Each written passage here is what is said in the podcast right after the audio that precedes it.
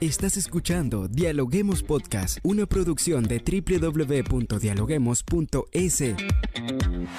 Cientos de académicos analizan, opinan y debaten. Son voces frescas que llegan a renovar la opinión pública desde una perspectiva diferente.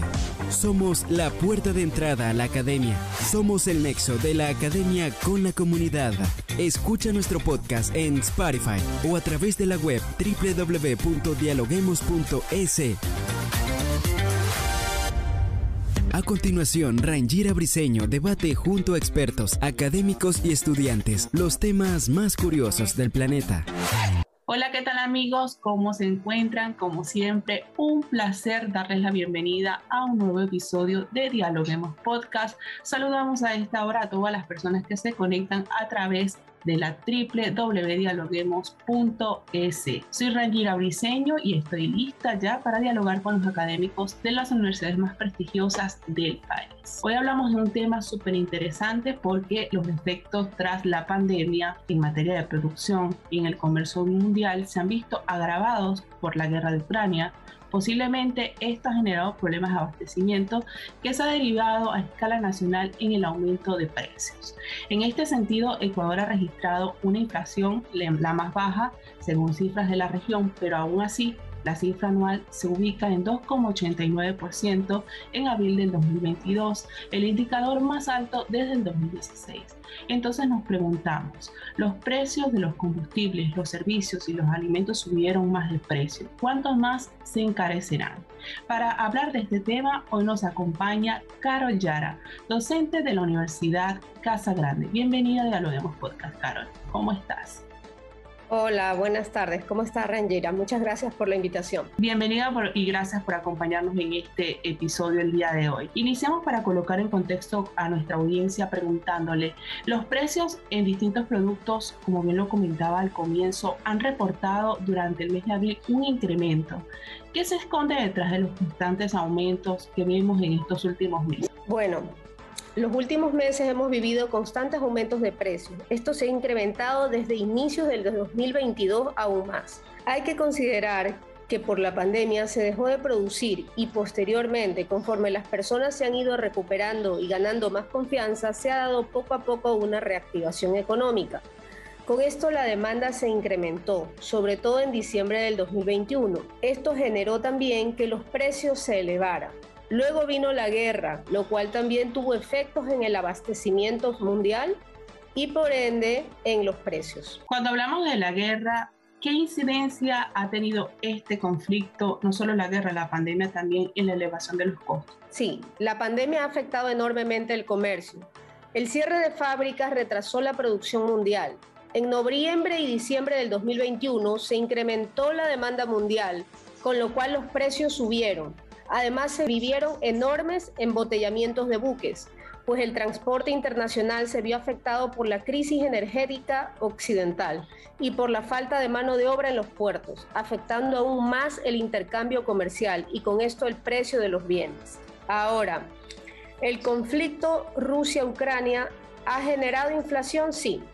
Los productos que son propios de estos países, como en el caso de Ucrania, trigo, maíz, aceite de girasol, paladio, platino, neón, minerales de hierro. Y para el caso de Rusia, petróleo, gas, aluminio, cobre, químicos, acero, metales, químicos y otros muchos más. En este caso se han dejado de producir o se producen en menor escala. Si bien es probable que estos países intenten tratar de abastecerse para satisfacer su demanda interna, ¿sí? ha habido una contracción de la oferta, lo cual ha reducido las cantidades ofertadas y se han incrementado los precios de estos bienes. Aparte, hay que incluir los vetos realizados por los países que apoyan a Ucrania y Rusia. Por ejemplo, si Estados Unidos tiene que producir un producto y hay un veto en la materia prima que viene de Rusia, el productor debe de conseguir otro proveedor. Tal vez por su desesperación o falta de información, lo va a adquirir a un precio superior. También hay que considerar que cuando es tiempo de guerra, otras son las prioridades de los países involucrados. Las importaciones suntuarias quedan a un lado y se dan de preferencia otros tipos de exportaciones, por ejemplo, ciertos alimentos o armamento también. Claro, pero en este caso, y a propósito de lo que nos comenta, Ecuador y también otros países de la región están, como bien usted lo comentaba, dependiendo de naciones más grandes. ¿Qué necesita el Ecuador como región para tratar de complementar y relacionarse en términos comerciales? Bueno, eh, realmente eh, nosotros a lo que exportamos no lo hacemos este, pensando en una alianza en sí que tengamos nosotros como país o como ideología económica, sino que nuestro exportador trata de exportar en función de quién necesita ese producto, ¿ya? Entonces, eh, no es una recomendación, es algo que nos sucede, es una realidad de nuestro exportador, de nuestro productor exportamos ante una necesidad, ¿ya? Y no mm, nos ponemos a analizar a qué país, cuál es la ideología de ese país, para nada. Ahora, hablando un poco más de lo que es el ecuatoriano, ante estos incrementos que se han dado en el alza de la canasta básica, ¿cuánto necesita o cuál es el salario básico que necesita un ecuatoriano para cumplir, eh, compensar el costo de la canasta básica? ¿Hay un déficit?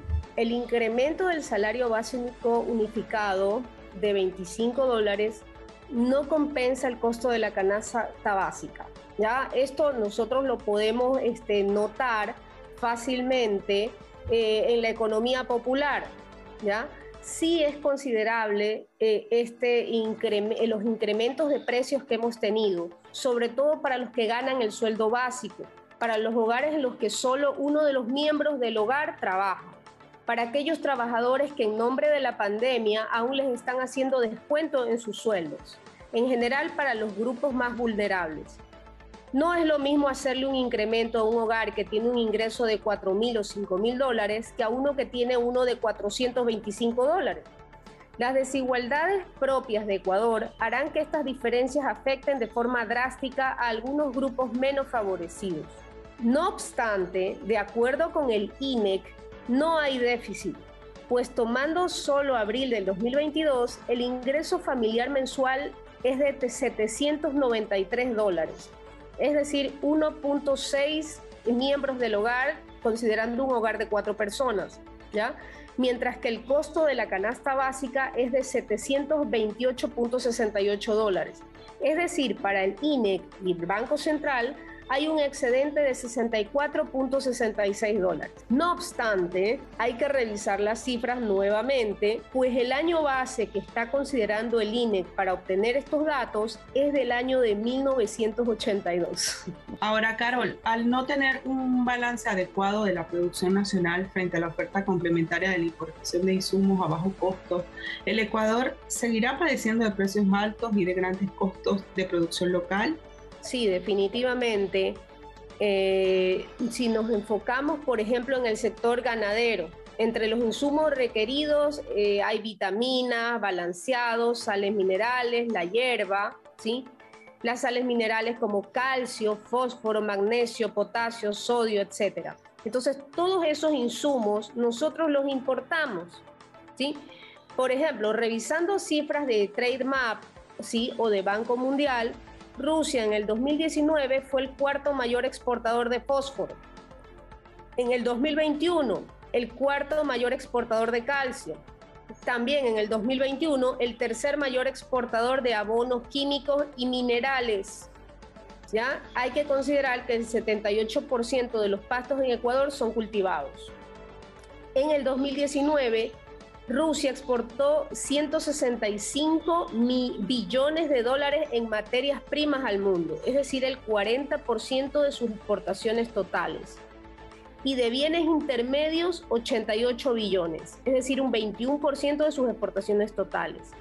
Esto es un gran peso y una grave afectación para las economías que dependen de estas materias primas y como lo hemos visto, estamos hablando que es un 61% de todas las exportaciones de Rusia, es decir, es un país que exporta por lo general materias primas o bienes que nos ayudan a producir otros bienes.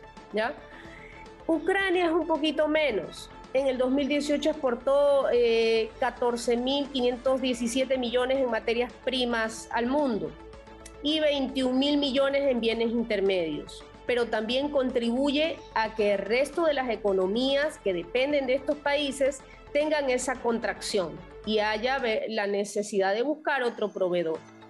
Tal vez la afectación no es directa para Ecuador, pero sí indirecta. Es decir, Ecuador no le importa a Rusia un determinado producto o es muy poco lo que le importa, pero sí lo hace a Colombia y Ecuador le compra a Colombia esos productos. Podríamos decir que ha habido una rotura en la cadena de suministro, pero esta no puede durar toda la vida, sino que el fabricante demorará un poco en buscar otro proveedor. Llama la atención, ¿verdad? Esta subida de precios en, el Ecuador, aún así, cuando el Ecuador reporta una inflación baja en la región, ¿por qué eh, en Ecuador es precisamente la pregunta? ¿Por qué la inflación en Ecuador es más baja que en otros países y aún así suben los precios? Sí, suben los precios, pero no van a subir tanto. ¿Por qué? Porque estamos dolarizados. Si bien a nivel Latinoamérica, solo considerando abril del 2022, poseemos la segunda inflación más baja, seguidos de Bolivia, se ve como un aliento. Pero hay que considerar que el país está dolarizado y es normal que nuestra inflación no sea de dos dígitos.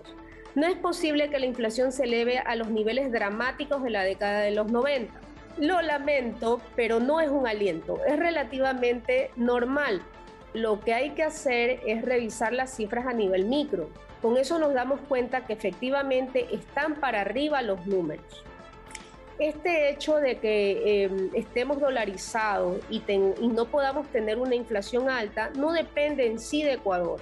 Al carecer de una moneda propia y ante una necesidad del país, no estamos en la capacidad de emitir dinero, ni devaluar nuestra moneda para volver atractivas las exportaciones ecuatorianas. Dependemos de otra economía. Afortunadamente, esta otra es fuerte. Y Ecuador es pequeño. Nuestras acciones no tendrán una afectación en una economía como la de Estados Unidos. Usted hablaba de reactivación económica. Y ya para finalizar, quisiéramos saber desde su perspectiva, ¿cómo mira el panorama económico del Ecuador Recientemente el presidente Lazo en su discurso tras cumplir un año de gobierno ha prometido trabajar por un país lleno de oportunidades. ¿Marcha Ecuador entonces hacia la reactivación económica? ¿Qué nos dice al respecto? Vamos a continuar con una recuperación económica post pandemia, pero depende del gobierno qué tan rápido podamos no solo volver a la situación prepandemia, sino a un periodo de mejora real para el país, es decir, de no solo ver antes de la pandemia. Actualmente no somos un país de oportunidades y lo vemos cuando analizamos cifras reales como inflación, desempleo e inversión. Las medidas que se han tomado en este año de gobierno han sido a nivel macro y dirigidas hacia resolver problemas. Las nuevas medidas deben de ir más hacia producción, sin dejar de lado aquellas relacionadas al desarrollo como educación y salud. Las medidas a adoptar del presidente deben de ser hacia buscar objetivos de largo plazo y no de cubrir un bache o dar un donativo. Estas medidas deben de estar encaminadas hacia resolver los problemas de toda la vida del país. Producción, competitividad, desigualdad, corrupción, justicia y ahora narcotráfico. Es imposible que lo resuelva todo, eso es la verdad, no debemos de olvidar que el señor Lazo tiene solo cuatro años de gobierno, pero al menos la primera parte es muy importante, es decir, las primeras piedras para resolver este problema. Y hay otro tema, la reactivación económica también dependerá de factores externos, como que no haya ningún brote de COVID, que no surja ningún virus nuevo, de la economía mundial, etc. Esa es la verdad. No, muy interesante todos, como le comentaba, todos estos datos que nos ha suministrado el día de hoy porque siempre es importante mirar el panorama económico y mucho más del país donde vivimos. ¿Alguna reflexión final que nos quiera dejar? Bueno, eh, como recomendación a los hogares y a la producción también, al sector productivo, a los hogares, ahora tenemos que tender hacia un ahorro. ¿ya? Eh, el resto de las economías, para frenar la inflación, lo que han hecho es aumentar la tasa de interés. Entonces con esto se, hay una contracción en la inversión, en la economía, pero se tiende al ahorro en sí. Para los productores tienen que encontrar otros proveedores en sí. ¿sí? Y para el gobierno ya lo comentamos. Eso, Rangira. Bien, muchísimas gracias, Carol, por acompañarnos en este episodio el día de hoy en Dialoguemos Podcast. Muy amable. Muchas gracias a ustedes. Gracias por escucharnos. No se olviden de seguirnos en nuestras redes sociales, Facebook, Twitter e Instagram como Dialoguemos Info y visitar nuestra página web dialoguemos.es. Soy Rangira Briseño y seguimos dialogando en podcast. Esto fue Dialoguemos Podcast. Escucha todos los programas de Dialoguemos Podcast en www.dialoguemos.es. Suscríbete para no perderte ningún episodio. Estamos en Spotify. Sigue escuchando Dialoguemos Podcast, el nexo entre la academia y la comunidad.